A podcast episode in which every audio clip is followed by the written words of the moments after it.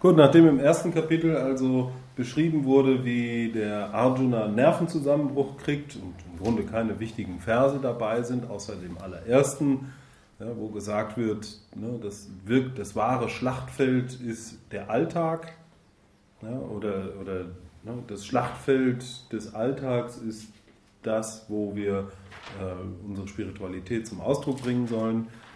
Beginnt dann das zweite Kapitel zunächst mit einer Beschreibung der Situation von Sanjaya. Sanjaya, das ist ja der Reporter, der sozusagen aus dem Off heraus äh, immer wieder das kommentiert, was gerade passiert. Ja, das ist der Hofberichterstatter des blinden Königs und er sagt dann äh, im ersten Vers, zu dem von Mitleid überwältigten und Mutlosen, dessen Augen voll Tränen standen und der sehr erregt war, sprach Madhu Shudana. Madhusudana ist einer der vielen Namen von Krishna.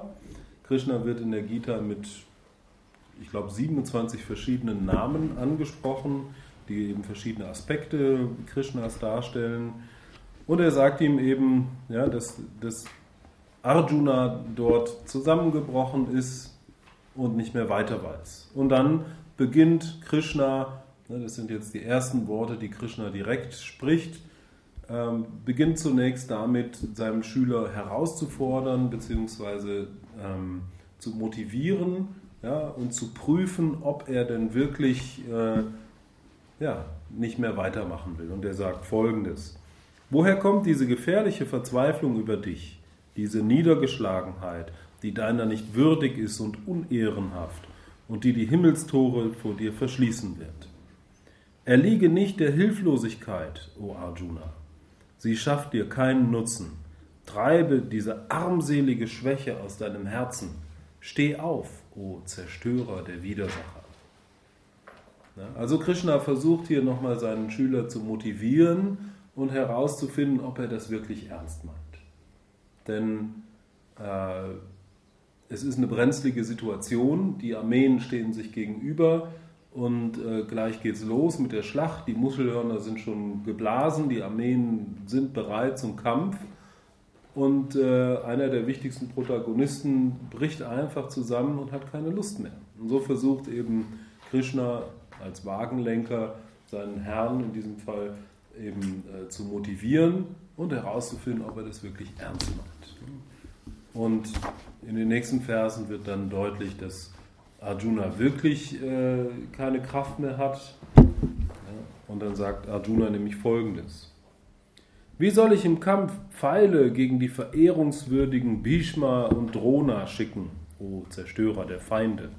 Ja, Bhishma und Drona, das sind ähm, Freunde von Krishna. Bhishma ist, glaube ich, sein Urgroßvater und Drona ist sein, sein, äh, äh, sein Meister, sein sein Lehrer, von dem er vor allem Kampf äh, gelernt hat. Dann weiter im Vers 5. Besser ist es in der Tat, in dieser Welt Almosen zu empfangen, als die edelsten Lehrer niederzustrecken. Töte ich sie aber, wird schon in dieser Welt all meine Freunde am Besitz und an der Erfüllung meiner Wünsche mit ihrem Blut befleckt sein.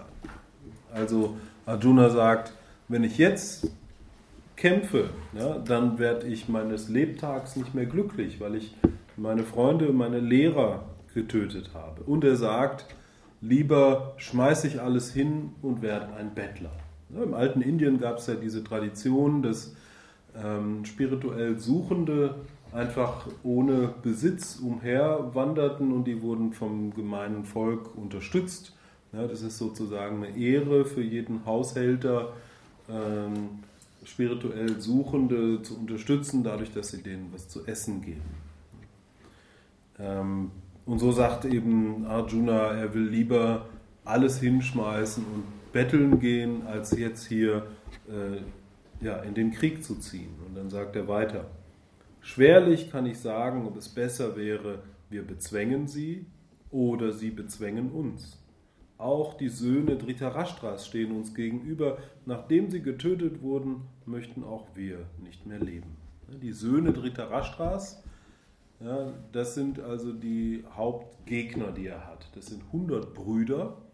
ja, gegen die er da kämpfen soll. Und mit denen ist er zusammen aufgewachsen. Das sind eigentlich seine Kumpels. Aber aufgrund dieser Familienfehde, die zu diesem Krieg geführt hat, äh, stehen die sich jetzt gegenüber. Und natürlich will er seine, seine Freunde eigentlich nicht töten. Ja. Aber die Geschichte spielt eben so, dass es keinen anderen Weg gibt, um für die Rechtschaffenheit einzutreten, als jetzt hier in den Krieg zu ziehen. Und er weiß gar nicht, was besser wäre, ne? den Krieg zu gewinnen oder zu verlieren. Wenn er gewinnt, dann sind alle seine Freunde tot und er wird nicht mehr glücklich sein, weil er äh, die alle getötet hat. Und wenn er verliert, ja, ist auch nicht gut, dann hat er verloren. Naja, und was braucht man, um einen Kampf zu gewinnen? Natürlich vor allen Dingen erstmal den Wunsch, den Kampf zu gewinnen. Wenn man von vornherein schon, von vornherein schon nicht weiß, äh, ob man jetzt wirklich gewinnen will, dann macht das auch keinen Sinn. Also Fußballer, ne, die lernen ja heutzutage auch Yoga. Allerdings nicht wirklich so ein spirituelles Yoga, sondern eher so ein körperbetontes Yoga. Ne, denn wenn das allzu spirituell wird, ja, dann entwickeln die irgendwann Gleichmut. Ja, und das ist für einen Fußballer nicht gut. Ne, wenn der Fußballer denkt, ach ja, ob jetzt Dortmund oder Bayern den Pokal gewinnt, ja, das ist doch letztendlich egal. Dann hat er natürlich auch keinen Biss und dann gibt er nicht 100 Prozent. Genauso eben Arjuna, der muss natürlich davon überzeugt sein, dass er den Krieg gewinnen will. Sonst macht das keinen Sinn. Da wird Yoga mit Gleichmut vermittelt, damit da nicht der nächste Zündstoff. Ja, das ist natürlich eine ganz andere Geschichte. Die machen wirklich äh, Yoga-Camps da. Ne? Ja. Gut, in Vers 7 geht es dann weiter. Mein Herz ist vom Makel des Mitleids überwältigt. Mein Geist verwirrt hinsichtlich meiner Pflicht. Ich bitte dich, und das ist jetzt ganz wichtig, Sag du mir klar, was für mich richtig ist. Ich bin dein Schüler. Lehre mich, da ich bei dir Zuflucht gesucht habe. Also Arjuna, nachdem er so zusammengebrochen ist, weiß nicht mehr weiter und in dem Moment, wo sein Leid am, am tiefsten ist, bittet er Krishna, sein Lehrer zu sein und ihn zu unterweisen. Und das ist eben auch für uns etwas Wichtiges, eine tiefe Krise kann eben auch den Sinn haben, dass wir uns in der tiefen Krise dann an Gott richten oder dass wir uns in der tiefen Krise entscheiden, unser Leben auszurichten auf spirituelles Wachstum, anstatt eben uns im, äh, im Schmutz zu suhlen ja, können wir uns auf Gott ausrichten und unser Leben äh, auf die Spiritualität ausrichten und uns nach und nach aus dem Leid heraus ins Licht kämpfen. Der berühmte buddhistische Lehrer Thich Nhat Hanh, der hat gesagt, ohne Schmutz kein Lotus. Ein Lotus, eine schöne Lotuspflanze wächst aus dem Schlamm heraus. Und das ist ein schönes Bild, wenn wir, ähm, wenn wir nicht das Leid des Lebens kennengelernt haben, ja, dann haben wir nicht diesen Leidensdruck, der uns, uns antreibt. Das heißt, Leidensdruck ist durchaus etwas Positives, wenn wir das mal von einer größeren Sicht betrachten, denn daraus kommt die Motivation, dass wir uns klar ausrichten auf dem spirituellen Weg. Und dann können wir wie eine Lotuspflanze aus dem Schlamm herauswachsen. Und die Lotuspflanze hat ja diesen berühmten Lotus-Effekt, den man aus der Werbung kennt, äh, dass nämlich alles abperlt. Der ganze Schmutz perlt ab von der Lotuspflanze und die ist strahlend weiß im Schlamm. Ich sehe nicht, dass es diese Sorge, die meine Sinne verbrennt, beseitigen würde. Auch nicht, wenn ich blühende und unangefochtene Macht über die Erde und Herrschaft über die Götter erlangte. Also er zweifelt einfach daran, dass es jetzt das Richtige ist, in den Krieg zu ziehen.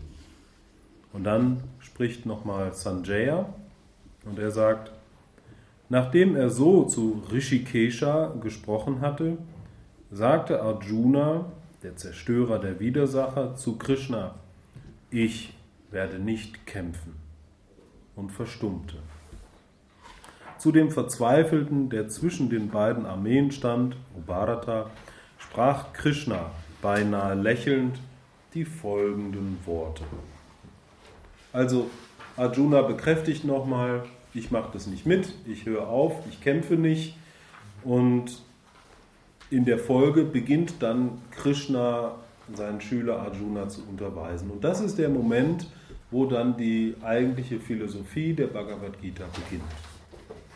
Das heißt, das erste Kapitel und die ersten zehn Verse sind nur so ein bisschen Rahmenhandlungen und jetzt beginnt es erst wirklich ähm, ja, philosophisch und spirituell zu werden. Und deswegen beginnen die meisten Kommentatoren erst mit dem elften Vers des zweiten Kapitels äh, dann die Worte Krishnas zu analysieren, zu kommentieren. Und damit wollen wir dann gleich beginnen.